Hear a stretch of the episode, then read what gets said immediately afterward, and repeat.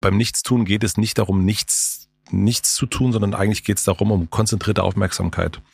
Und für mich ist es so, dass ich gerade so versuche, nicht das Nichtstun, sondern auf jeden Fall das Weniger tun. Ich bin ähm, absolut geprägt, auch wieder durch meinen Vater oder meine Mutter und auch durch, glaube ich, natürlich Gesellschaft und Medienberuf generell, immer irgendwas zu machen, immer irgendein Projekt zu haben, immer next, next, next und äh, und auch immer noch mal mehr und natürlich auch eine Lust des Neuen äh, unbedingt. Und ich habe aber nie gelernt, einfach nichts zu tun. Seite an Seite. Der Literaturpodcast, präsentiert von Hugendubel. Hallo und herzlich willkommen zu einer neuen Folge von Seite an Seite. Ich bin Andrea und heute ist Matze Hilscher bei mir zu Gast. Matze ist Mitgründer des digitalen Stadtmagazins Mit Vergnügen, Host des Podcasts Hotel Matze, Buchautor und er war früher Bassist der Indie-Band Virginia Jetzt. Hallo Matze, schön, dass du da bist. Hallo, hallo nach München. Nicht an deiner Seite, aber sozusagen gegenüber sitzend. Stimmt, genau. Ähm, normalerweise interviewst du in deinem Podcast Hotel Matze ja deine Gäste, um herauszufinden, wie die so ticken. Heute ist es mal andersrum. Heute versuche ich mal herauszufinden, wie du so tickst. Und dabei soll es natürlich auch um deine Lieblingsbücher gehen. Sehr gern. Weil ich finde, die verraten ja immer auch sehr viel über einen Menschen. Mhm. Wie fühlt es sich denn eigentlich an, selber mal Gast zu sein? Ich bin das ja ganz äh, häufig, wenn ich irgendwo zum Essen gehe oder oder mhm. äh, also wenn ich wenn ich wie bei Freunden zu Hause auf der, auf der Couch bin und so. Deswegen, ich glaube, es gehört immer beides dazu. Also äh, Gastgeber sein, aber es gehört auch was dazu, selber auch Gast zu sein. Mhm. Und äh, mir wurde dann irgendwann mal gesagt, äh, wenn ich so einen anderen Interview, wenn ich einen anderen Podcast war, so wie jetzt, dass ich doch bitte das nicht immer so umdrehen soll. Und äh, deswegen habe ich jetzt gelernt, als Gast mich einfach darauf einzustellen, was du jetzt mich fragen wirst und versuche mhm. nicht äh, die Sache umzudrehen. Und genau, und ich, ich finde, es ist ja aber so ein bisschen wie im Hotel sein, ne? Also dieses zu Hause, man mhm. kommt natürlich auch total gut zurecht zu Hause, man kriegt das ja alles hin mit dem Essen und ins Bett gehen. Aber es ist schon auch mal schön, ab und zu äh, irgendwo im Hotel zu sein und dann wird, wird sich um einen gekümmert. Also äh, und ich, ich hatte das neulich, in, ich war in Italien und da ähm, wollte, wir waren in so einer äh, Pension oder Bed and Breakfast eher und äh, der Betreiber äh, nahm meinen Koffer und das finde ich immer ganz merkwürdig und mhm. äh, und wollte ihm dann den wieder wegnehmen und dann war er richtig sauer und meinte er so, das ist mein Job. Dann nimm mir bitte jetzt nicht meinen Job weg. Und ich so, okay, verstanden. Und so ist es jetzt gerade. Hotel Matze ist ja wirklich einer der beliebtesten deutschen Podcasts. Wie bist du denn aber eigentlich zu dem Podcast gekommen? Ich bin dazu gekommen, siehst du, da würde ich direkt auch zurückfragen wollen, wie bist du zu dem jetzt gekommen? Also ähm, Ich bin dazu gekommen, weil ich ganz viele amerikanische Podcasts gehört habe. Mhm. Ähm, das waren so Tim Ferriss, Joe Rogan zum Beispiel, ähm, Mark Maron und äh, Terry Gross gehört auch noch dazu. Und da mochte ich diese Unendlichkeit, also dieses, dass es mir immer so schien, da, die Fragen ihre, die stellen ihre eigenen Fragen, die sind, ähm, die haben keine Limitation in irgendeiner Form, was die, die Gäste betrifft. Und das kannte ich damals, das ist jetzt sieben, acht Jahre her, in Deutschland so nicht unbedingt. Mhm. Ähm, da kannte ich Podcasts eher als Laber-Podcast gab es schon so ein bisschen, aber nicht so in der Interviewform. Da kannte ich dann nur so Radiosachen.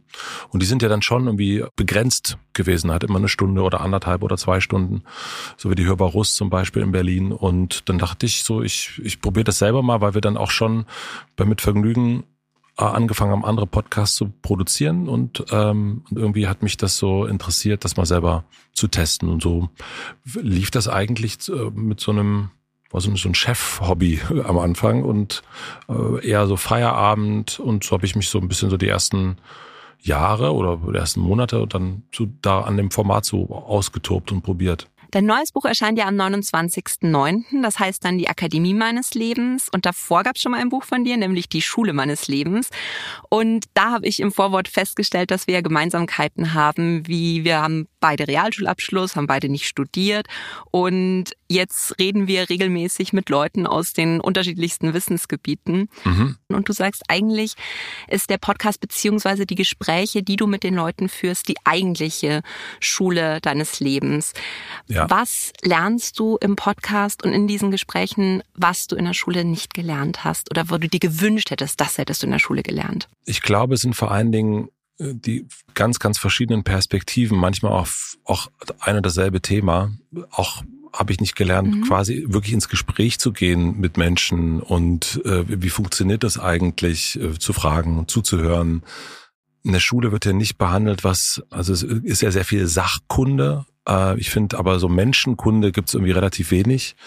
Ähm, auch so Lebenskunde, bis auf so ein bisschen so äh, Handwerkszeug und Stricken lernen, das haben wir auch. Ich weiß nicht, ob das bei dir auch so war. Mhm. Äh, das meint man ja, das braucht man fürs Leben. Und ich habe doch festgestellt, dass ich selten in meinem Leben was stricken musste, aber doch sehr häufig irgendwie mit Situationen konfrontiert war, auf die ich eigentlich gar nicht vorbereitet war. Und ich glaube, dass da habe ich ganz viel im Hotel gelernt, weil es eben auch ein sehr konzentrierter Ort ist und auch so, dann gibt es eine Vorbereitung und dann kann man auch genau das erfragen, was man meint, von einer mhm. anderen Person erfahren oder lernen zu wollen. Das passiert mir aber natürlich auch im Alltag, ähm, wenn ich durch Berlin laufe, wenn ich mich irgendwo in der Ecke mit jemandem unterhalte, dann ist das ja auch so, aber dann ist es nicht so nicht so intendiert, dann ist es eher mal zufällig. Genau. Und so, äh, und das ist, hört nicht auf. Also irgendwie kommt dann immer wieder ein neues Themenfeld. Und jetzt habe ich mhm. mittlerweile das Glück, dass da und, und Privileg, dass ich auch Möglichkeit habe zu sehen, ich sehe ein Thema äh, oder ich lese über einen Soziologen, den ich spannend finde, und dann kann ich versuchen, den ins Hotel Matze zu kriegen oder einen Politiker oder eine Politikerin mir erklären lassen, wie Dinge so funktionieren, die ich sonst irgendwie nur in einer Zeitung lese oder so. Also ich kann so ein bisschen unter die Motorhaube gucken. Und ich kann da so besser lernen. Also ich weiß nicht, wie es dir geht. Also so, ich konnte das in der Schule, das habe ich aber auch nicht, nicht, ich, ich kannte ja auch keine Alternative, muss man ja auch sagen. In deinen beiden Büchern muss man jetzt auch mal erklären, für die, die das erste zum Beispiel noch nicht kennen, mhm. die greifen deine Podcasts auf, aber das sind jetzt keine Transkripte davon, sondern was ich wahnsinnig spannend finde, ist, du nimmst dir einzelne Gespräche raus, die dich sehr bewegt haben und die in dir irgendwas ausgelöst haben, aber du schaust dann auch an, wie war das denn davor, wie war das danach, wie hast du dich währenddessen gefühlt, ähm, welche bestimmte Aussagen haben noch länger bei dir nachgeklungen. Also es ist jetzt, wenn man sagt, die Schule meines Lebens oder die Akademie meines Lebens. Also es ist mhm. wirklich ähm, ein, ein sehr zugänglicher Einblick. Also man bekommt da nichts quasi mit einem Rohrstock beigebracht, sondern man kann so ein bisschen in dein Gehirn reinschauen, was so in dir vorgeht und dann überlegen, was das mit einem selber macht. Du hattest ja wirklich schon die, die beeindruckendsten Gäste da. Du hattest Anne Will und äh, Juli C., Wolfgang Job. Wenn du jetzt einen Gast auswählen müsstest, und ich glaube, das ist unfair, aber wenn du einen Gast auswählen müsstest, wer hat dich am nachhaltigsten beeindruckt?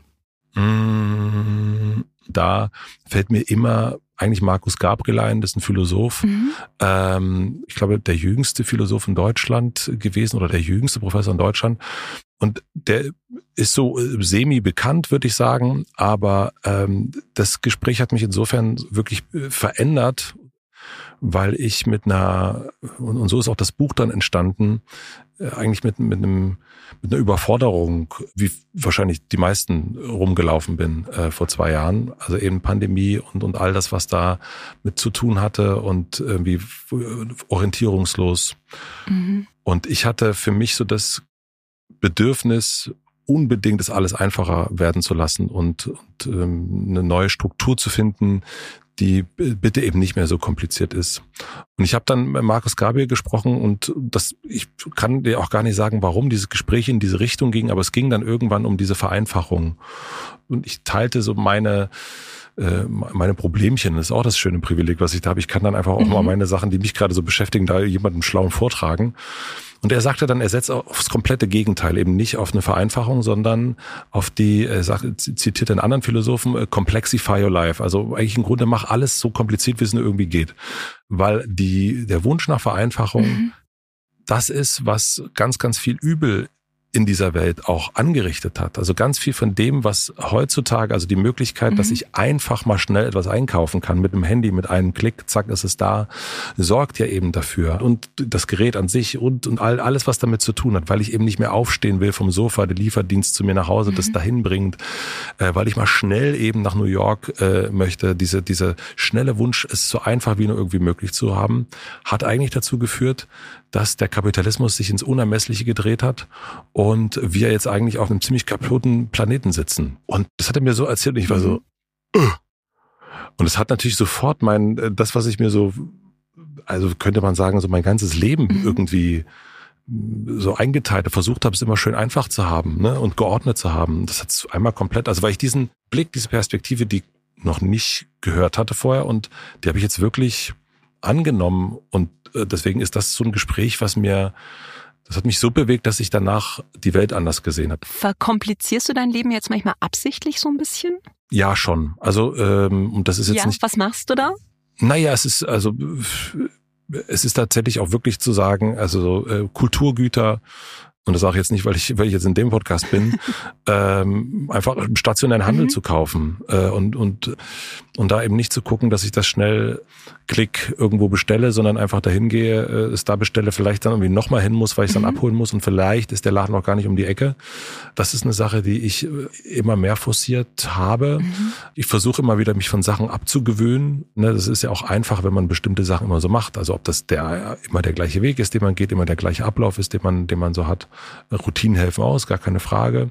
Aber so eine Sache, die ich jetzt irgendwie gerade viel probiere, ähm, ist, ist wieder ähm, mein, meine innere Navigation anzuschmeißen. Eben nicht mehr, also sozusagen, wenn ich jetzt irgendwo hinfahre mit dem Fahrrad, dann gucke ich vorher, wo fahre ich hin und versuche mir den Weg einzuprägen manchmal auch eine kleine Notiz auf die Hand zu machen und dann eben nicht nochmal äh, auf die Karte zu gucken oder auch wirklich ganz bewusst das Handy zu Hause liegen zu lassen und, und zu sagen, ich nehme das heute mal einfach, ich, ich vergesse das heute mal mit Absicht. Und man kann es ja dann immer sagen, ist ja wunderbar, wenn dann jemand sagt, ich habe dich gestern versucht zu erreichen, sagt, ah, der Handy zu Hause vergessen. Das ist, ähm, das ist auf jeden Fall eine Sache und äh, ja, auch ein bisschen mehr in einem Flow mitzugehen. Also wie, also ich meine, ich bin heute ein bisschen zu spät gewesen hier ins Gespräch und äh, das lag natürlich auch daran, dass wir ein nettes Mittagessen hatten. Was du jetzt gerade gesagt hast, auch oh, du warst zu spät und letztendlich ist es ja oft total egal. Wir hatten zum Beispiel hier, während wir auf dich gewartet haben, den größten Spaß, weil meine Redakteurin im Zoom-Call noch so ein, so ein äh, Brausepulver bekommen hat und gesagt hat, ich probiere das jetzt aus und hat es vor der Kamera gemacht und die Flasche ist ihr explodiert und wir haben uns totgelacht. Wir hatten die beste Zeit. Und dann warst du auch schon da. aber du siehst, das ist ja das Ding, man hat ja auch so diesen komischen, also ich weiß nicht, ob du das, also wie das bei dir ist, ne, aber man, man denkt ja auch selber manchmal von sich, ja, wenn ich dann nicht, also natürlich ist es unhöflich, okay, man zu spät kommen mhm. ist unhöflich, aber es gibt ja auch diesen, also warum traut man diesen Menschen nicht zu, dass die dann auch ohne einen auch Spaß haben? Und warum traut man den Menschen auch nicht zu, dass die vielleicht auch ohne einen, dass die vielleicht auch gerade gar keine Lust haben und vielleicht auch irgendwie lieber in der Sonne stehen wollen? Also, ne, das ist ja, man, man denkt dann auch so, ja, jetzt, jetzt warten die auf mich. Nee, die machen Spaß mit Brausepulver. Die, also das ist denen eigentlich gar, gar nicht, also man stresst sich manchmal so doll oder äh, verpasst so diese schönen Momente, weil man so von seinem Terminkalender dominiert wird. Ich hatte aber auch mal ein sehr schönes Erlebnis und zwar von meinen Eltern ist mir wirklich Pünktlichkeit sehr eingebläut worden. Mhm. Und ähm, eines Tages musste ich zum Kieferorthopäden mit meinem Sohn und ich habe ich habe es vergessen und ich war 20 Minuten dann zu spät und ich dachte mir, was erzähle ich denen denn jetzt als Entschuldigung? Mhm. Und dann habe ich die Tür aufgerissen und ich dachte mir, ich habe jetzt auch eine Vorbildfunktion irgendwie. Ich habe gesagt, wir sind zu spät und ich habe keine Entschuldigung. Ich bitte um Verzeihung. Oh, wie toll. Und die Sprechstundenhilfe schaut mich an und sagt, erfrischend. Wir haben eh gerade eine relativ lange Wartezeit. Super. Das ist so erfrischend. Und deswegen einfach vielleicht auch ein bisschen weniger entschuldigen, vielleicht einfach ein bisschen mehr, ja, entspannter sein.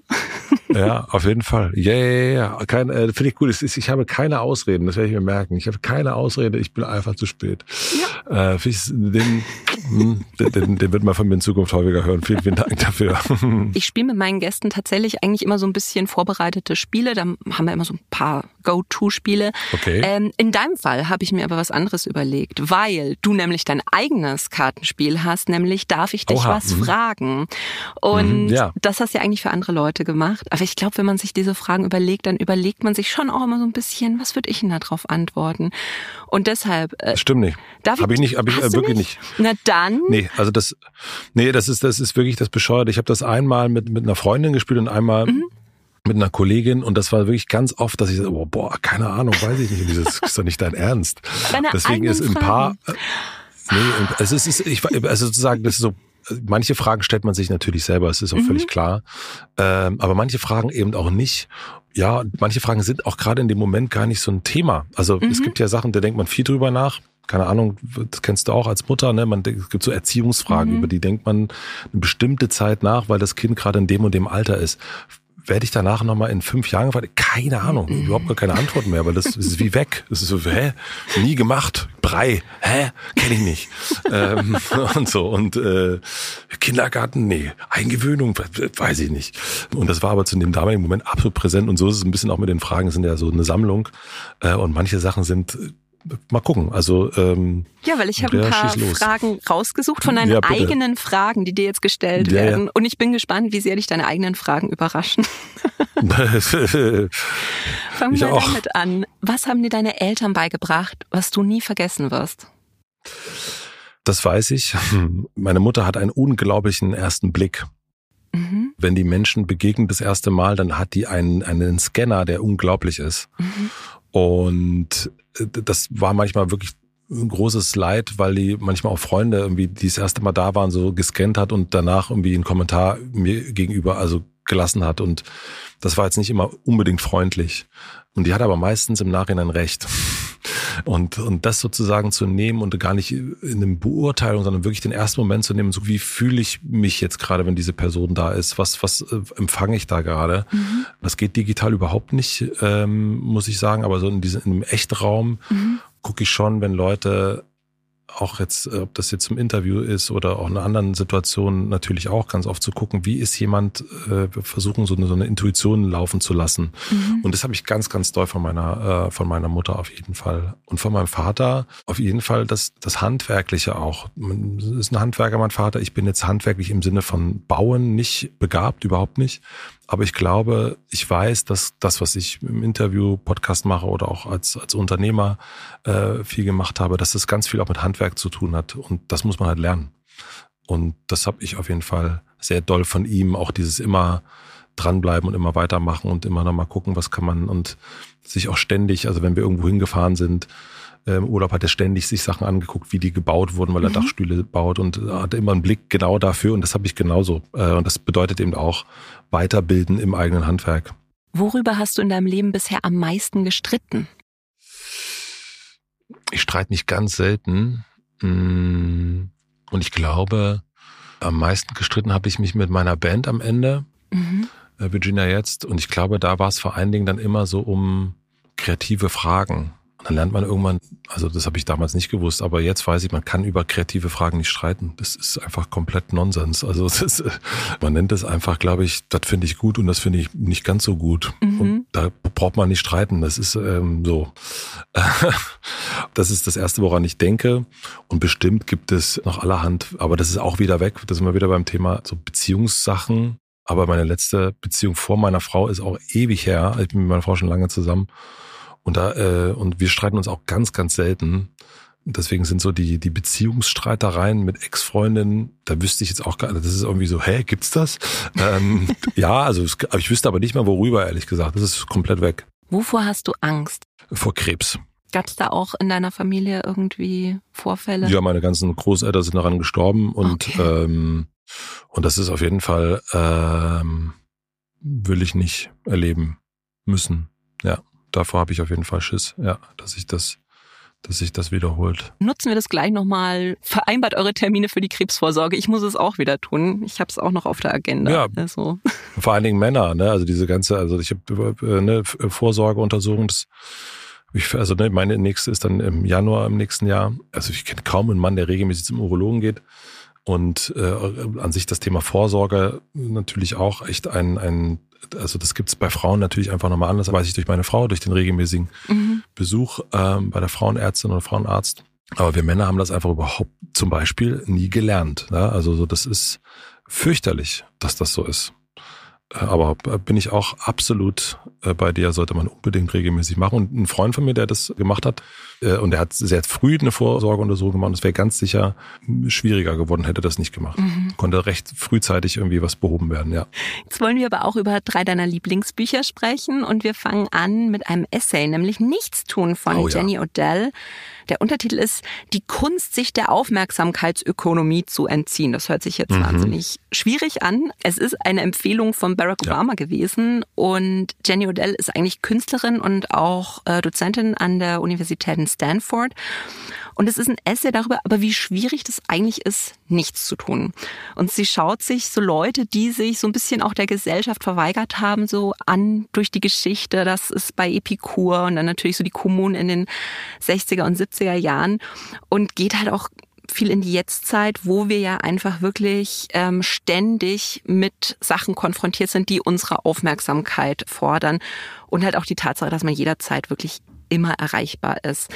Und da schreibt sie jetzt so ein bisschen über ihre eigenen Erfahrungen, über ganz, ganz, ganz mhm. unterschiedliche äh, Sachen, die ihr zu dem Thema einfallen und auch über die Möglichkeit, sich auszuklinken. Jetzt hast du ja einen Beruf, der sehr viel Aufmerksamkeit fordert. Ähm, da finde ich es gerade spannend, dass du eben so ein Buch mitgebracht hast. Was hat dich denn an dem Buch so fasziniert?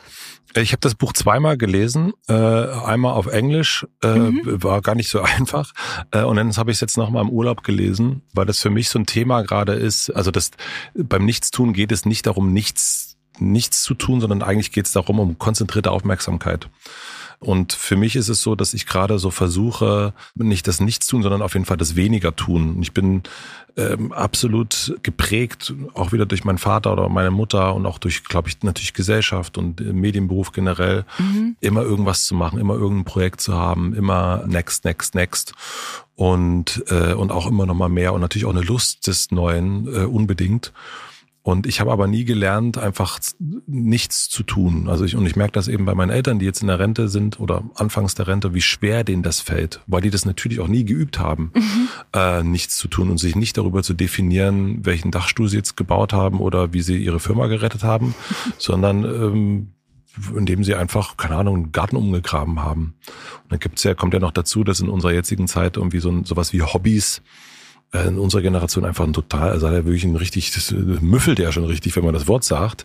Äh, das war früher irgendwann mal ganz cool, aber jetzt mittlerweile gilt es ja immer darum, geht es ja eigentlich darum, etwas zu tun, was man dann wiederum nutzen kann. Ne, Aufmerksamkeitsökonomie für Instagram oder äh, für die, das muss ja gar nicht sozusagen im öffentlichen Raum sein, sondern es kann ja auch für die WhatsApp-Gruppe sein mit den Freunden und so weiter. Also alles wird genutzt, um wieder was zu produzieren, mhm. sich zu reproduzieren, Momente zu reproduzieren. Und deswegen hat mich dieses Buch auch so, äh, weil es so sehr essayistisch ist, weil sie das wenig zeigefingermäßig macht. Es gibt so ein paar Hinweise, paar Gedankenanregungen. Stille ist nicht die Abwesenheit von etwas, sondern die Anwesenheit von allem. Äh, da hat es ein Zitat gehabt, was ich großartig mhm. fand. Und ja, und das hat mich, das ja. ist ja immer wieder so ein, also Bücher schaffen ja den Moment, also da ist es ja auch im Buch, wenn man das richtig liest, ist im Grunde auch sich vertiefen, nichts zu tun. Man kann währenddessen nicht noch einen Podcast hören und irgendwann die Spülmaschine ausräumen, sondern man vertieft sich und konzentriert sich. Und das schafft die wunderbar, finde ich, in dem Buch. Man, man geht so richtig rein, äh, zerfließt irgendwie zwischen den Seiten und ähm, nickt ab und zu mal, äh, fühlt sich ertappt und mhm. sie propagiert da vor allen Dingen, das fand ich auch einen guten Gedanken, dass man irgendwie schauen sollte, dass man, wenn man äh, das Handy nutzt, bringt mich das zu den Menschen oder entfernt mich das von den Menschen? Und ganz oft sehen wir ja irgendwie in der U-Bahn oder uns selbst auch verkrümmt über dem Bildschirm sitzen und dann sind wir in diesem Bildschirm drin und sind mit uns auf Instagram denken, aber es ist sozial. Aber es gibt ja auch ganz viele Apps, sie nennt da die iNaturalist App, die einen erklärt, welche Pflanzen um uns herum sind. Die erklärt die Welt wiederum und, und stellt einen Kontakt her und, und sagt, guck mal, das heißt das hier. Oder natürlich auch sowas wie Wikipedia ist es ja auch, ne, zu erfahren, äh, wo bin ich denn hier eigentlich gerade? Was standen hier früher? Wie wurde dieser Stadtteil geprägt? Also auch eine andere Angebundenheit zu den Orten, in denen man sich befindet super fantastisches Buch. Ja, ich habe das äh, total gern gelesen und irrsinnig viel angestrichen. Ähm, und ich glaube, es wird auch nicht das letzte Mal gewesen sein, dass ich das lese. Ja, fand ich ähm, äh, sehr erhellend. Ja. Also ich muss auch sagen, mit mir hat das Buch echt was angestellt, weil ich ich muss immer wieder weglegen und und so nachdenken, weil ich festgestellt habe, dass ich eine komplette Diskrepanz, glaube ich, zwischen dem, was ich tue und dem was ich denke, mhm. dass ich tue habe. Also ich muss jetzt sagen, ich habe drei Jobs. Ich habe hm. zwei Kinder, die ich weitestgehend allein großziehe. Ich habe auch noch Freunde und äh, Familie, mit denen ich mich regelmäßig treffe und versuche meinen Kindern die Welt zu zeigen und alles. Aber wenn du mich jetzt fragen würdest, wenn du jetzt sagen würdest, komm schon, Andrea, mhm. was machst du den ganzen Tag? Dann würde ich sagen, ganz ehrlich, eigentlich liege ich nur auf dem Bett und daddel mit meinem Handy rum. Und dann dachte ich mir, es kann ja aber objektiv nicht so sein, dass ich das die ganze Zeit tue, weil ich ja. stehe ja auch im Laden und ich sitze ja auch hier und ich lese ja die Bücher für den Podcast und meine Kinder, weiß ich nicht, die haben auch ständig was zu essen und gewaschene Klamotten an. Und dann dachte ich mir, das ist der Wahnsinn, wenn ich einen verregneten Sonntag zum Beispiel habe oder wenn ich mal abends eine Stunde oder zwei habe, wo ich sage, ich möchte jetzt einfach abschalten und ich möchte jetzt vielleicht nur ins Handy schauen, ich möchte jetzt einfach mal so in Anführungszeichen nichts tun, habe ich festgestellt, dass ich dann so ein schlechtes Gewissen offenbar habe, weil ich nichts tue. Mhm dass das dann mein komplettes Selbstbild prägt, dass ich denke, was bin ich eigentlich für ein fauler Mensch, dass ich jetzt hier eine Stunde da lieg und nichts tue. Und da habe ich jetzt in dem Buch wirklich sehr, sehr viel irgendwie auch über mich selbst nachgedacht. Wie gehe ich denn damit um?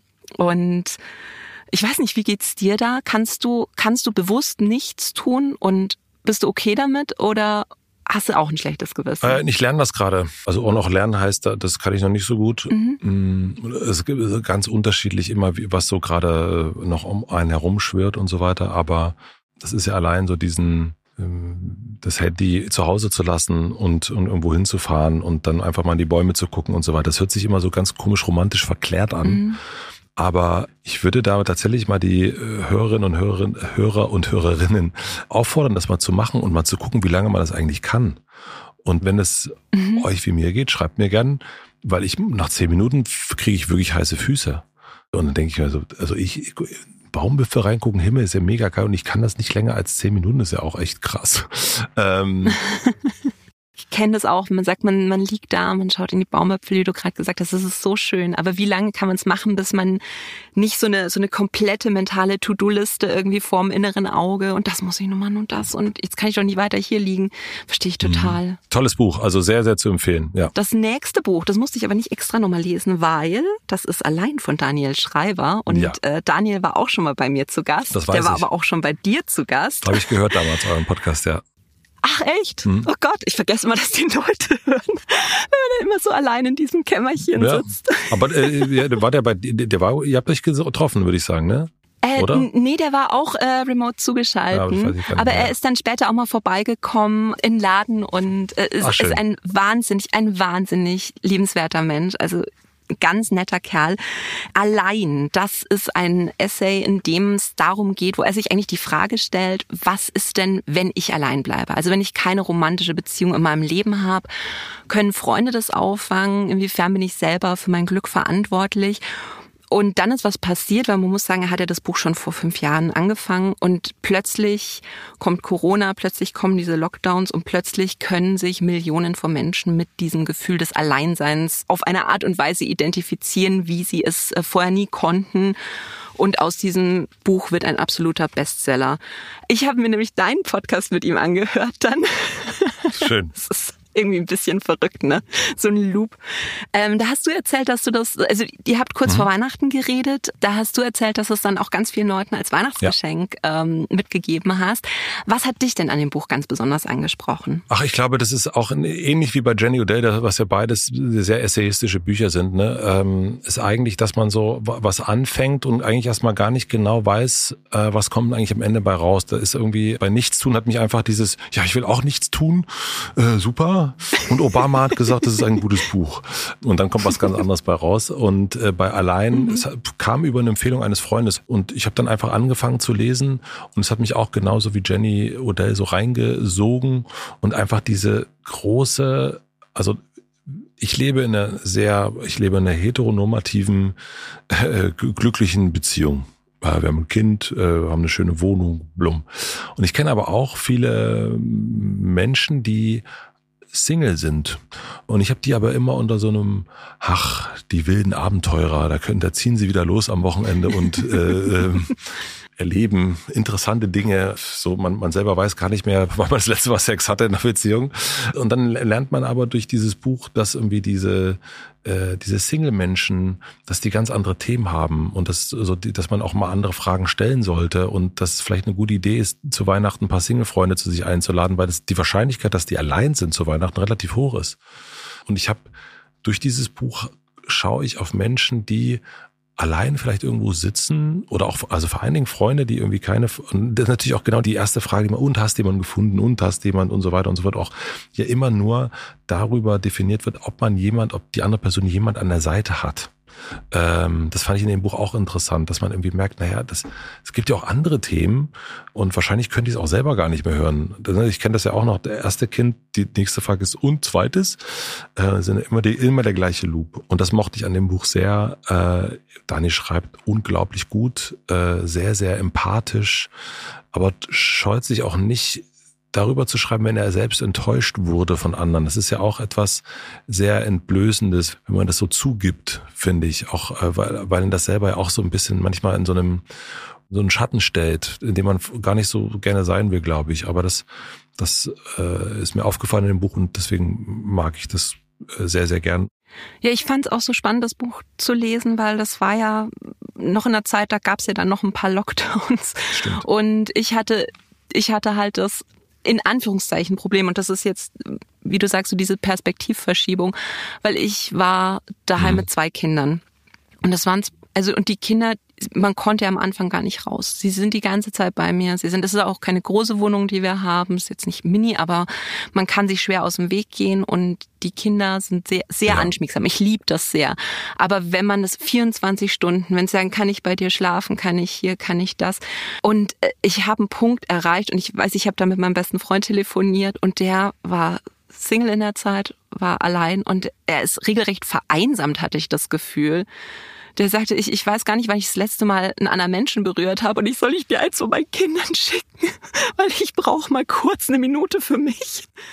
Und wo wir halt festgestellt haben, dass wir beide so komplett überfordert mit der Situation sind, auf ganz, ganz unterschiedliche Art und Weisen. Ja, voll. Ich weiß nicht, wie ging es dir in der Zeit? Du warst ja auch mit Kind dann daheim. Ja, also ich glaube, das sind ja sehr universelle Erfahrungen gewesen, die wir da alle erlebt haben. Ne? Also so, und jeder, jeder so, dann, ne, jetzt bei Daniel wiederum genau auf der anderen Seite, wo man sagt, ja, bitte, du, du bist allein hier ist, hier ja. sind zwei Menschen, die würde ich dir sehr gerne ausleihen. Hier ist auch noch ein Hund oder eine Katze, bitte. Äh, ne, das, mhm, da hatte da jeder sozusagen seinen eigenen Blick drauf und das, also bei mir war auf jeden Fall viel los. Totale Überforderung. Ja, und so diese komische, ich habe gar nicht so eine Angst vor Veränderung. Ich bin da eigentlich relativ offen, aber dann, ich möchte doch aber schon bitte bestimmen, wann sich was verändert. ähm, und das ist ja dann plötzlich dann nicht mehr die, die, die äh, Möglichkeit gewesen.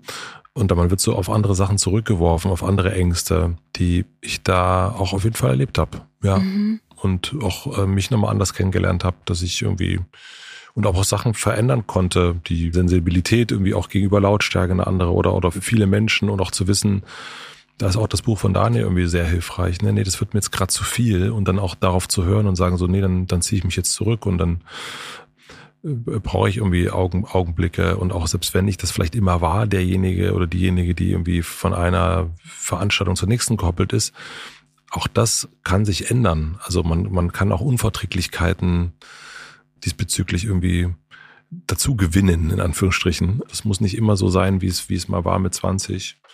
Äh, und das habe ich auf jeden Fall auch erlebt, dann auch vor allen Dingen im Danach. Es gab ein paar Sachen, die richtig gut waren, eben viel Zeit auch zu haben, äh, aber auch zu merken danach, ne, ich finde es auch gut, viele Momente auch des bewussten Rückzugs zu erleben. Ja, das wäre meine nächste Frage gewesen. Bist du jetzt auch wirklich bewusster mal allein? Das auf jeden Fall. Das ist etwas, was ich schon immer ganz gut konnte das Alleinsein und ähm, allein in Urlaub fahren und sowas, das ist irgendwie nicht etwas, was ich erlernen musste. Ja, das, das kann ich. Und äh, auch, keine Ahnung, mach mal eine Woche wirklich ganz allein irgendwo zu sein, das, das, das gelingt mir total.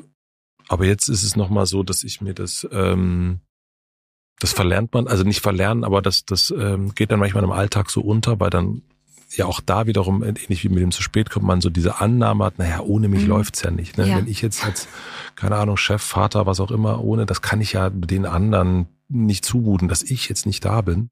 Ja, wenn du jetzt eine Woche lang äh, Frau schon mhm. allein sein könntest, wo würdest du gerne sein und was würdest du gerne machen? Hm, ich habe so meine Orte sowieso, wo ich dann bin. Äh, die möchte ich jetzt nicht unbedingt bekannt mhm. geben. Äh, es gibt so kleine Inseln, wo ich, wo ich, wo ich dann bin und ähm, oh, die ich mir sozusagen es, über die Jahre immer wieder. Es gibt, ich glaube, das kennt aber auch jeder. Jeder so, kennt irgendwo ein, ein Hotel oder ein Ort, wo mal war, wo man denkt, oh, das ist irgendwie toll hier. Das kann manchmal die Wohnung von einem mhm. Kumpel sein in der Stadt, ähm, ein Hotel auf dem Land, ein, ein Stück Wald, wo man ein Zelt aufstellen kann, alles Mögliche. Diese Orte sammle ich äh, so ein bisschen und dann einen kann ich ja nennen, das ist Gut Wendgräben, das ist, äh, das ist ein Gutshof, was, was hier in der Nähe von Berlin ist. Das ist aber so ein Rückzugsort geworden von ein paar Leuten, von, äh, also aus unserem Umfeld was ganz schön ist. So und ich kann dann auch vorher fragen, aber ist jemand da, den ich kenne, äh, weil ich will niemanden sehen und dann äh, äh, geht das auch. Und, und gerade wenn es in der Woche ist, findet man da fast immer einen, einen, einen Ort. Und ich empfehle es, also hat ja auch Daniel, ne? Es gab da auch einen Ort drin, in, ich glaube in Basel oder Bern oder irgendwie, wo er viel geschrieben hat, darüber schreibt er auch in dem Buch. Ja. Und dann ist man mal eine Weile da oder immer wieder da, da lernt man diese Menschen, die den Ort auch machen, kennen und dann erfährt man auch mehr über den Ort. Dann gibt's darüber eine andere Angebundenheit. Da sind wir wieder bei Jenny Odell. Äh, da wird's, kriegt man da ein anderes Bewusstsein und, und dann wird es auch wirklich so ein Ruheort und so ein anderer Ort, den man sich anders anguckt, den man anders kennenlernt. Das kann ich nur empfehlen. Und was natürlich auch immer hilft, ist äh, tolle Romane zu lesen. Und ein Glück, dass du auch noch einen dabei hast. Nämlich. Was habe ich denn empfohlen? Vom Ende der Einsamkeit von Benedict Oha. Wells haben wir noch dabei. Mhm. So, jetzt pass auf. Das ist Puh. aber wirklich auch eins meiner Lieblingsbücher. Und ich, oh, wie schön. ich empfehle das gefühlt jeden Tag im Laden. Und ich muss jetzt dann nachher nochmal in den Laden. Deswegen darfst du heute mal äh, erzählen, worum es geht. Ach, oh Gott, äh, worum geht's da? Also es ist letzten Endes, geht es um die verpassten Chancen. Man meint immer, man hat irgendwie irgendwie, man, man hat das Leben, es ist, es ist anders geworden, weil das Schicksal es anders gemeint hat. Da hat man irgendwas verpasst. Aber es gibt diesen anderen schönen Satz, man kann das Leben nicht verpassen. Ich glaube, das ist von Martin Suter.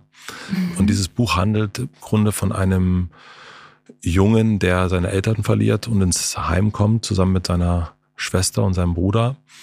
Und äh, in diesem diese Einrichtung einsam ist und Einsamkeit kennenlernt, äh, sich irgendwie orientieren muss, sich zurechtfinden muss, versucht irgendwie Anschluss zu finden, vielleicht einen Anschluss gefunden hat bei einer Frau oder bei einem Mädchen, vielleicht aber auch nicht und setzt sich mit diesem bleiernden Gefühl immer wieder auseinander und mit eben diesen vermeintlichen äh, schicksalhaften Abzweigung, die das Leben einen immer wieder äh, vor die Füße knallt. Und darum handelt das Buch. Und es ist das Buch, bei dem man auf jeden Fall mehrmals weinen kann, wenn man dem offen gegenüber ist.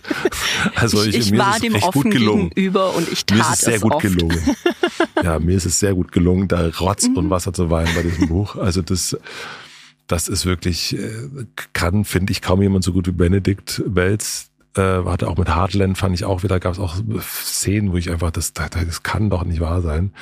Und das ist die große Kunst von ihm, weil er das selber alles irgendwann nicht erlebt hat unbedingt, aber selbst er, er kennt das Gefühl so gut, äh, das Einsamkeitsgefühl, dass er das auch so benennen kann und also beschreiben kann und, und Szenen dafür finden kann, Worte. Und das ist wirklich unglaublich beeindruckend, finde ich. Du hattest ja bei dir im Hotel auch schon ganz langes Gespräch mit Benedict Wells. Was hast du denn von ihm gelernt? Es, es gibt ein paar Sachen, die er als Erfahrung hat, die ich überhaupt nicht habe. Ähm, da habe ich sowieso schon erstmal so gelernt, wie ist wie sind so diese Erfahrungswerte? Also wie, wie, wie ist das so eine Art anderem? Ist schwierig zu benennen, aber ähm, der hat eine sehr ungewöhnliche Familiengeschichte. Und, und wie ist das in dieser Familie? Wie ist das Eltern, Großeltern und so weiter? Kann man, glaube ich, im Podcast ganz gut nachhören. Das war erstmal neu, aber das große oder zwei große Sachen ist eigentlich, er ist jetzt gerade, der hat Heartland letztes Jahr, glaube ich, nee, letztes Jahr doch, letztes Jahr kam Hardland raus, ne? Das ist jetzt noch nicht so lange her. Und es ist auch so, dass er als, als Mensch jetzt sowieso nicht wahnsinnig viele Interviews gibt. Also der lebt jetzt nicht unbedingt auf dem Präsentierteller äh, in jeder Talkshow. Und dennoch hat er irgendwann gemerkt, obwohl er das immer wollte, nämlich Schriftsteller sein, dass es ihm jetzt gerade irgendwie doch zu viel ist. Und, ähm, und er sagte so ungefähr, äh, dass nur weil er etwas gut kann, heißt es nicht, dass er das sein ganzes Leben lang machen muss. Und das fand ich super und kenne ich auch für mich, konnte ich noch nie so formulieren, auch eben Musik gemacht und dann irgendwann aufgehört und andere Dinge irgendwann gemacht und auch aufgehört. Und er macht ja eben auch gerade eine Pause ähm, ist, ist weggezogen und, ähm, und hat dann am Ende gesagt, der Mut kommt unterwegs. Und das fand ich auch super, weil man sich ganz oft ja äh, im Gedankenkarussell befindet und sich fragt, was könnte dann sein und lieber nicht und so weiter und so fort. Und wenn man dann einmal so unterwegs schon ist, dann und das Schritt für Schritt geht, weil wenn man zu Hause sitzt, dann denkt man ja an alles, was passieren könnte. Und das ist natürlich ein Riesenberg. Und wenn man aber in den seltensten Fällen, wenn man einmal losgeht, kommt äh, kommt eine Lawine. Also gibt's auch, aber selten. Und meistens gibt's hier eine kleine Herausforderung dort. Und dann wird man immer mutiger. Und deswegen, also ja, diese beiden Sachen, die aufs Gleiche einzahlen, die habe ich mir da voll mitgenommen und auch nochmal bestätigt gefühlt für meine eigenen Entscheidungen an manchen Stellen in dem Buch geht es ja eben um drei Geschwister, die wirklich eigentlich durch diesen Schicksalsschlag vereint sind, aber sich komplett auseinanderentwickeln. Ja, genau. Inwiefern würdest du sagen, ist man eigentlich auch ein Produkt seiner Lebensumstände oder hat man so einen Wesenskern, der irgendwo auch immer gleich ist? Boah. Ich glaube, das ist alles so eine Mischung. Ne? Also ich äh, will mich da auf jeden Fall auch noch ein bisschen mehr mit auseinandersetzen so ein bisschen zu schauen, also was, was da auch wissenschaftlich, das eine ist so an sowas wie Schicksal glauben und mhm. so weiter, ist natürlich eh immer so ein bisschen, ähm, ein bisschen schwierig äh, zu belegen, aber ich glaube, ich glaube schon, dass es so etwas gibt wie ein Wesenskern. Äh, ich glaube schon an Wurzeln, an Prägung, ganz klar. Und ich glaube aber auch, ganz viel hat mit Umständen zu tun, hm, in die man reingeboren ist. Ähm, es ist ein Riesenunterschied, ob wir jetzt hier sitzen in München und in Berlin oder in irgendwo jetzt gerade in Äthiopien oder in der Ukraine. Ja. Das ist ein Unterschied. Also wir würden auf jeden Fall ein komplett anderes Gespräch führen. Man meint immer Glück und harte Arbeit. Es stimmt nicht nur. So, das ist auch ein Teil davon. Also definitiv. Äh, aber es hätte auch ganz anders sein können. Also lotteriemäßig haben wir auf jeden Fall gewonnen, du und ich will ich jetzt mal behaupten. Und das spielt einfach eine Rolle. Das ist, das ist ganz, ganz klar. Man kann sich aber auch, glaube ich, manchmal auch mehr aus den Sachen befreien, als man manchmal auch denkt. Manchmal aber auch wiederum weniger als andere glauben. Ähm, also äh, ich glaube nicht, dass man so komplett ohnmächtig ist. Ich glaube, man hat schon auch Möglichkeiten. Dafür gibt es Beispiele. Es gibt aber eben auch Beispiele von Leuten, die es echt versucht haben und es nicht geschafft haben, sich daraus zu schälen. Du hast ja am Anfang schon gesagt, das Buch ist ein Buch äh, der verpassten Chancen. Wenn du jetzt auf dein Leben zurückschaust und dir denkst, ach, mhm. hätte ich das mal anders gemacht, was wäre das Erste, was dir einfällt? Darüber habe ich noch nie Gedanken gemacht. Ähm, ich denke komischerweise zuallererst an Reisen und denke zuallererst so an, also ich, ich wollte immer nach Bhutan das ist so ein kleines Königreich im Himalaya, hm, das äh, Land, wo angeblich die glücklichsten Menschen leben, weil da das bruttosoziale Glück ein relevanter äh, Maßstab ist. Das Land hatte ich schon ziemlich zeitig auf dem Schirm und es war immer so ein Traum gewesen. Und dann war ich dann vor vier Jahren war ich da und da habe ich, zu, da musste ich jetzt irgendwie gerade zuerst dran denken, da ich gedacht, Mist, vier Jahre zu spät gefahren. Also weil es sich dann schon sehr, sich, sich dann sehr Richtung Westen orientiert mhm. hat und die Statussymbole des Westens auch schon da waren. Ich, ich erinnere mich an einen Besuch im Kloster wirklich äh, im Nirgendwo äh, sehr hoch. Und wir saßen da in einem Gebetsraum äh, mit jungen Mönchen und und gab dann diese Schans und und und die saßen da in sich versunken und machten immer so und wir saßen so daneben und haben uns das so ein bisschen angeguckt und es machte die ganze Zeit dieses WhatsApp-Geräusch, dieses Ding, ding, ding, dieses komische. Und ich dachte, das kann doch wirklich nicht wahr sein. Äh, und habe das einfach nicht gecheckt so richtig. Und dann war dann irgendwann so, guckte der Mönch einfach so auf seinem Handy, während er so, so da saß und das so gemacht hat. Und das war so wirklich, ich dachte so, meine Fresse, scheiße. Und äh, weil ich dachte natürlich erst, dass mein Kumpel Dirk war, irgendwie, der sein scheiß Handy nicht ausgemacht hat, aber dann war es halt der junge Mönch, der irgendwie WhatsApp-Chats irgendwie laufen hatte währenddessen. Und ähm, da habe ich gedacht, ach man, ich dachte, hier ist es nicht so. Und es war aber auch genauso, äh, wie bei uns in der, in der, in der U-Bahn in Berlin am Alexanderplatz. Da habe ich gedacht, schade verpasst. Hätte ich irgendwie gern schon eher gesehen. Und ansonsten, glaube ich, ist es immer ähm, ganz oft weiß man ja schon, was man machen will und traut sich nur nicht, das zu machen, gerade wenn es um Veränderung geht. Und da denke ich immer wieder so, naja, also dieses, dieses und jenes Gefühl, das hatte ich ja schon eine ganze Weile und das hat dann nochmal so und so lange gedauert, bis ich überhaupt getraut habe, das auszusprechen. Und dann hat es ja nochmal eine Weile, weil man sich da auch noch gezofft hat und so weiter und so fort. Aber da eigentlich auch zu merken, so äh, in Kontakt mit sich selber zu sein und zu merken, irgendwas stimmt hier nicht, irgendwas muss sich verändern. Also in den seltensten Fällen ist das, äh, geht das weg, das kommt eigentlich, bleibt und dann sollte man, glaube ich, kann man auch gleich sagen, der Mut kommt unterwegs und äh, ich, ich muss hier, glaube ich, mal was verändern. Und, und das wird nicht in drei Jahren besser sein. manchmal muss man unbequeme Gespräche führen. Und da glaube ich, das ist eher so verpasst. Ich bin manchmal zu spät ausgestiegen aus manchen, aus manchen Beziehungen oder Situationen. Da auch manchmal so ein bisschen zu vielleicht gutmütig an manchen Stellen oder so, so, so nach dem Motto, oh, vielleicht konfliktscheu und das wird schon wieder und so weiter. Die letzte Frage, die du jedem von deinen Gästen in deinem Podcast stellst, ist ja immer, welchen Satz sie auf eine große Plakatwand am Alexanderplatz schreiben würden. Und ihr habt es dann auch tatsächlich gemacht, ne? Ihr habt jetzt am ähm, Alex lauter äh, Sprüche ja, ja, ganz großartig. Ja, ist ein, äh, eine, eine wirklich der, der ersten Sachen, die mir bisher mit dem Hotel passiert sind. Ja, das ist jetzt diese äh, durch einen edlen Spender mhm. ähm, einfach diese Plakatwand gibt und da jetzt über 100 Antworten drauf sind und ich sag mal so, also das, die Baustelle hat sich bisher auch nicht verändert. Also diese Wand wird auch noch eine ganze Weile hängen. Das Versprechen ist bis nächstes Jahr. Und ich glaube aber, da deutet sich an, dass es unter Umständen noch länger halten kann. Was ich wirklich unglaublich finde. Ich habe zwar keinen edlen Spender, aber ich habe meine letzte Frage an dich, weil muss sein. Welchen Satz schreibst du auf eine große Plakatwand am Münchner Marienplatz? Das mache ich gleich. Also wenn du damit, wenn du damit enden willst im Podcast, dann äh, würde ich hier kurz auf Pause drücken und dich aber, äh, wenn du, also du bist eine Buchhändlerin, dann möchte ich aber auf jeden Fall vorher noch deine drei Buchtipps haben. Meine drei Buchtipps? Mhm. Also du hast vom Ende der Einsamkeit geliebt und du magst Essays gerne. Boah, Mariana Lecki, was man von hier aus sehen kann, kennst du das? Ich kenne das, ich habe es aber nicht gelesen. Ich werde sie jetzt aber irgendwo treffen, habe ah, ich gesehen. Ja, dann ja. lies das mhm. doch mal, bevor du sie triffst. Was man von hier aus sehen kann, das ist auch, also da habe mhm. ich ähnlich viel geweint wie bei vom Ende der Einsamkeit. Ah, mhm. Dann, was machen wir denn noch? Also pass auf, es gibt ein, es gibt ein unfassbar gutes Sachbuch, was leider in Deutschland nicht mehr auf dem Markt ist. Aber wenn du es auf Englisch liest. The Immortal Life of Henrietta Lacks von Rebecca Skloot. Und das hieß auf Deutsch die Unsterblichkeit der Henrietta Lacks. Das kriegst du vielleicht noch antiquarisch, aber das ist eins der besten Sachbücher, das ich je gelesen habe, wirklich. Das geht um diese HeLa-Zellen. Das war eine ganz äh, arme Frau, schwarze Frau in den USA, der Krebszellen entnommen wurde, gegen ihren Willen. Und das waren die ersten Zellen, die sich außerhalb vom Körper immer vermehrt haben. Die komplette Forschung, die komplette medizinische Forschung basiert auf diesen Zellen. Und die Autorin geht hin, schaut sich die Familie an. Wie lebt die Familie? Schaut sich die Vergangenheit an.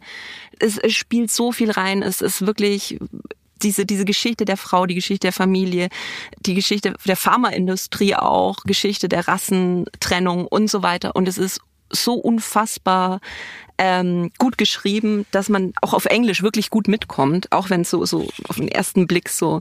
Ich habe zu meinem Vater gegeben, habe gesagt, ein besseres Buch über Gebärmutterhalskrebs wirst du nie lesen. Und er so, okay. Und dann hat er gesagt, das war unfassbar gut.